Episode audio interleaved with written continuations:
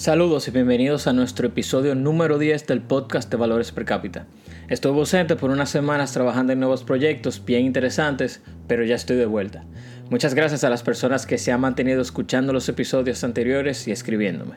Ha pasado mucho en los mercados desde el último podcast. Los índices principales se han mantenido en sus highs, ciertos sectores como el de tecnología han sufrido y las cripto han tenido una corrección de entre 20 a un 50% de sus puntos más altos.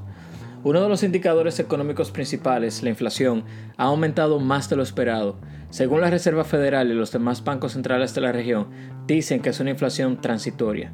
En el día de hoy se llevó a cabo el FOMC Meeting. Más adelante hablaremos más sobre esto. Empezaremos con la noticia más importante en República Dominicana. El Ministerio de Hacienda ejecuta operación de manejo de pasivos para bajar el servicio de deuda. El gobierno de la República Dominicana, a través del Ministerio de Hacienda, realizó una transacción de manejo de pasivos en el mercado local que permitirá una reducción en el servicio de deuda de 74 millones de pesos para el periodo entre 2022 y 2027. La transacción además disminuye el coste de financiamiento en 66.2 puntos básicos y aumenta la madurez promedio de 7.83 a 8.92 años en el portafolio de bonos locales en pesos. Para entender esta última parte debemos de saber qué es la madurez. Cuando hablamos de instrumentos de renta fija, la madurez es el periodo que tarda un instrumento en vencer. Cuando la noticia habla sobre la madurez promedio, se refieren al promedio ponderado en años que tardará en vencer ese grupo o ese portafolio de emisiones de bonos emitidos por el Ministerio de Hacienda. Otro concepto utilizado en la noticia es punto básico. Un punto básico o basis point es una unidad de medida muy utilizada en finanzas para expresar tasas de interés y otros porcentajes. Un punto básico equivale a 0.01% o 0.001. El Ministerio de Hacienda contó con la participación de inversionistas internacionales, los cuales accedieron al mercado local a través de notas de depósitos globales o GDNs, obteniendo una participación de más de 15 mil millones en ofertas de recompra. Esto lo hace el Ministerio de Hacienda aprovechando el escenario que se está viviendo de las bajas tasas de interés para refinanciar su deuda a un menor costo. Siguiendo con el tema, la deuda pública consolidada de República Dominicana alcanzó los 58.800 millones de dólares al cierre del primer trimestre del 2021. Esto equivale a un 70.5% del PIB. La deuda país aumentó en solamente un año casi un 21%. En enero, el ministro de Economía del gobierno informó que actualmente casi un tercio de los ingresos tributarios se utilizan para pagar el servicio de deuda.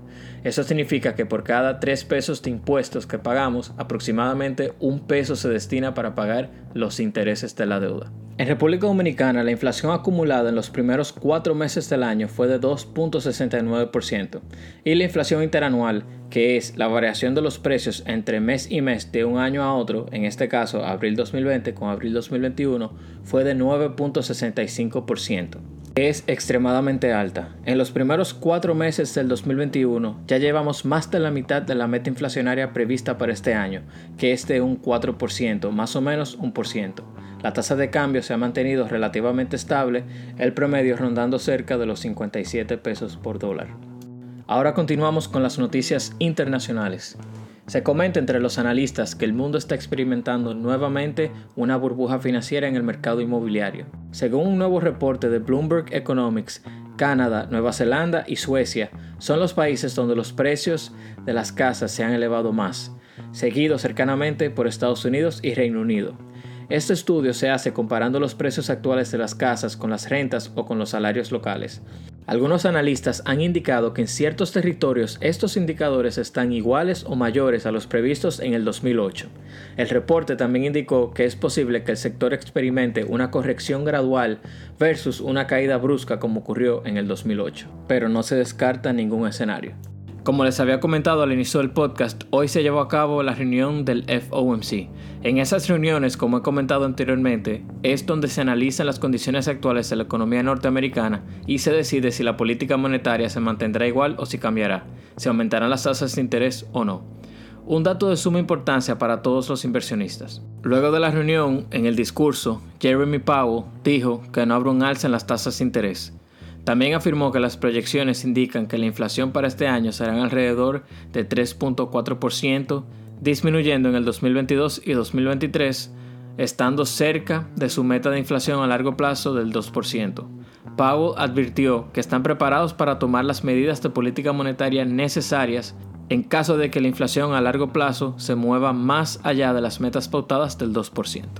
La semana pasada publicaron los datos de la inflación de Estados Unidos. La inflación interanual de mayo a mayo aumentó a 5%, la más alta desde el 2008. La inflación subyacente, que es la inflación sin tomar en cuenta los precios de los alimentos muy volátiles y los precios de los productos de energía, llegó a estar en un 3.8%, por encima de lo estimado del 3.5%. El sector que mayor impacto tuvo en la inflación fue el aumento en los precios de los carros y camiones usados, que aumentaron en un 7.3%. El Departamento de Trabajo informó que ese sector es responsable de más de un tercio del aumento del mes pasado. Los precios de los vehículos nuevos también subieron en un 1.6%, la mayor cantidad desde octubre de 2009. Los alimentos aumentaron ligeramente en 0.4%, mientras que los costos energéticos se mantuvieron estables. En cuanto al reporte de empleos, en mayo, Estados Unidos añadió 559 mil empleos, reduciendo la tasa de desempleo a 5.8%. Para que tengan un punto de comparación, en diciembre de 2020 la tasa de desempleo en Estados Unidos era de un 6.7%.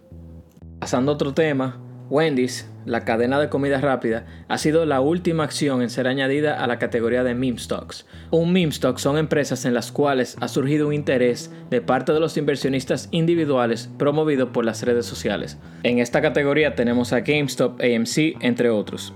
Al igual como ha pasado anteriormente con otras acciones, el 8 de junio la acción aumentó aproximadamente un 26%, debido a que en un forum de la página web de Reddit donde los usuarios estaban comentando que era un buen prospecto para realizar un short squeeze, muy similar a lo ocurrido con la acción de GameStop hace unos meses. Para hoy en día la acción ha bajado de su high de casi 29 dólares. Pasando a nuestro último tema de conversación, a continuación les voy a leer la lista de los IPOs más esperados para este verano. Robinhood, Didi, Clarios, Krispy Kreme, Sentinel One, Oatly, Marqueta, y Procore.